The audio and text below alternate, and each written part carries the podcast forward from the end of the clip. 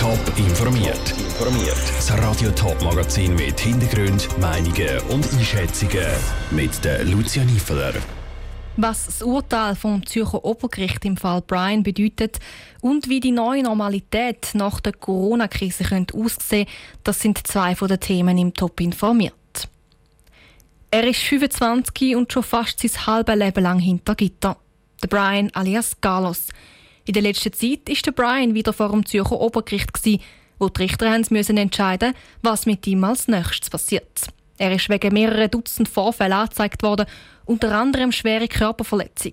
Das Urteil vom Obergericht lautet jetzt Gefängnisstrafe von sechs Jahren und vier Monaten. Selin Greising, du hast dir nochmal einen Überblick zum Fall verschafft. Was bedeutet das Urteil jetzt? Sechs Jahre und vier Monate Gefängnis. Mit dem Urteil hat das Zürcher Obergericht das Urteil von der Vorinstanz vom Bezirksgericht Dielsdorf teilweise gekippt. Das hat der Brian zu einer kleinen Verwahrung, also einer Therapie hinter Gitter und einer Freiheitsstrafe verurteilt. Die Staatsanwaltschaft hat vor dem Obergericht aber eine Freiheitsstrafe und eine ordentliche Verwahrung gefordert, also das höchstmögliche Strafmaß. Eine Therapie würde ihn nichts bringen, hat die Staatsanwaltschaft argumentiert. Dass eine Therapie nichts bringt, findet auch die Verteidigung von Brian. Sie hat aber darum das komplette Gegenteil, also einen Freispruch gefordert. Ähm, Brian, seine Anwälte haben also keinen Erfolg vor dem Obergericht. So oder so muss sich aber der Bund nochmal mit dem Brian beschäftigen. Wieso? Genau. Also die Verteidigung hat ja einen Freispruch gefordert mit dem Argument, die Isolationshaft von Brian sei Folter. Er ist den ganzen Tag in den Zellen isoliert, bis auf eine Stunde, wo er allein im Hof kann spazieren. Die Verteidigung hat einen Sonderberichterstatter von der UNO eingeschaltet. Der hat dann in einer schriftlichen Stellungnahme an Bund gefordert, dass die Haftbedingungen von Brian gelockert werden. Eine Isolationshaft, wie er sie erlebt, dürfte höchstens 15 Tage gehen. Und er ist jetzt schon fast drei Jahre in so einer Haft. Der Bund muss jetzt innerhalb von zwei Monaten Stellung dazu beziehen. Und in der Zwischenzeit ändert sich im Gefängnis etwas für Brian. Nein, es ändert sich nichts. Er bleibt in der Böschweise in Isolationshaft ohne Kontakt zu den Mithäftlingen. Das Urteil ist aber noch nicht rechtskräftig und könnte noch vor das Bundesgericht weitergezogen werden. Danke, Celine Greising. Wenn das Verfahren einmal rechtskräftig ist, kommt dann schon das Nächste auf den Brian zu. Dort geht es um 30 weitere Angriffe von ihm gegenüber dem Gefängnispersonal. Mehr Informationen rund um den Fall gibt es auf toponline.ch.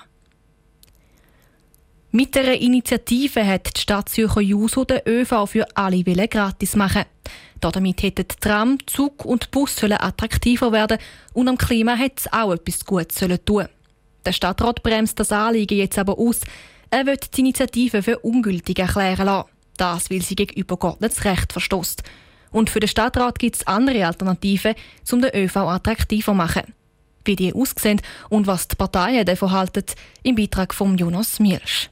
Nein, gratis soll der ÖV in der Stadt Zürich nicht werden. Für die Stadt stehen nämlich andere Faktoren im Vordergrund als der gratis ÖV, um ihn attraktiver zu machen, sagt der Zürcher Stadtrat Michael Baumer. Aus unserer Sicht wäre es eigentlich besser, die Attraktivität vom öffentlichen Verkehr zu verbessern, wenn man insbesondere die Klimaziele möchte erreichen. Ganz große Entscheidung ist das ein Verkehrsmittel, das mich schnell von A nach B bringt und ist es attraktiv, ist es pünktlich, hat es ein dichtes Netz. Das sind Themen, die viel wichtiger wären. Darum schafft der Zürcher Stadtrat bereits seit zwei Jahren am Projekt Zukunftsbild ÖV 2050. Gut findet da die Stadt Zürcher FDP. Sie unterstützt den Vorschlag vom Stadtrat, wie der Gemeinderat Andreas Egli sagt. Also ein attraktiver öffentlicher Verkehr, der ist pünktlich, der hat kurze Reisezeiten und der funktioniert rasch. Was gratis ist, ist nicht wert und wir wollen den ÖV nicht entwerten, sondern wir wollen ihn verbessern. Anders sieht das die User von der Stadt Zürich.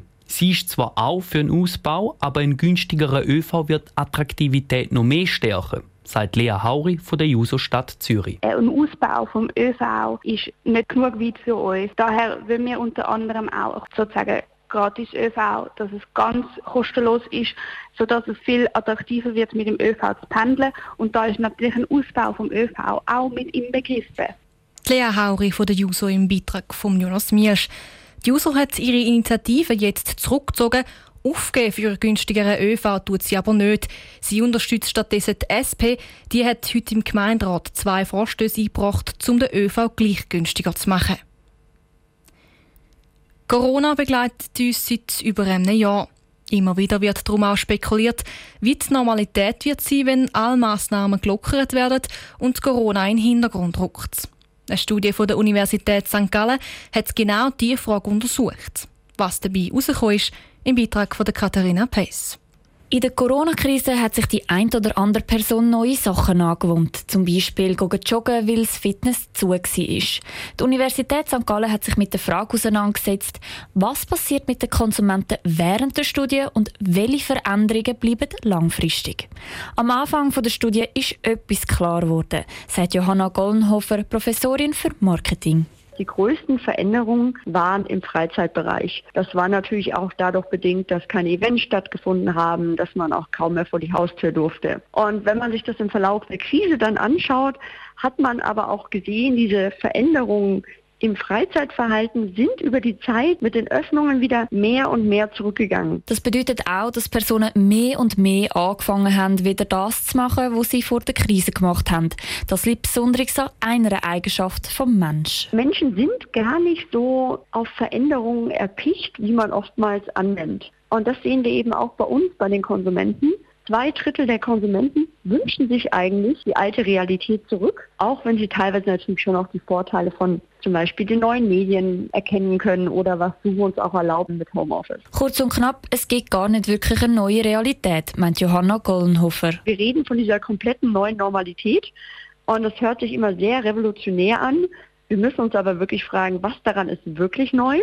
Wir müssen uns auch fragen, wie viele Konsumenten und Konsumenten wollen wirklich damit mitgehen und was davon wurde eigentlich im Endeffekt einfach nur beschleunigt und war auch vor der Krise schon da. Zum Beispiel die Urbanisierung oder Homeoffice. Wie Johanna Gollenhofer meint, ist es in der Studie schließlich nicht darum gegangen, was ist neu oder alt, sondern was beschleunigt worden ist. Ein Beitrag von der Katharina Pace. Durch das, dass der Mensch ein Gewohnheitstier ist, werden auch nicht viel von den neuen Angewohnheiten bleiben. Das hat sich schon gezeigt seit den letzten Lockerungen vom Bund. Es gehen nämlich wieder mehr Menschen ins Büro arbeiten oder ins Lieblingsrestaurant essen. Top informiert, auch als Podcast. Mehr Informationen gibt es auf toponline.ch.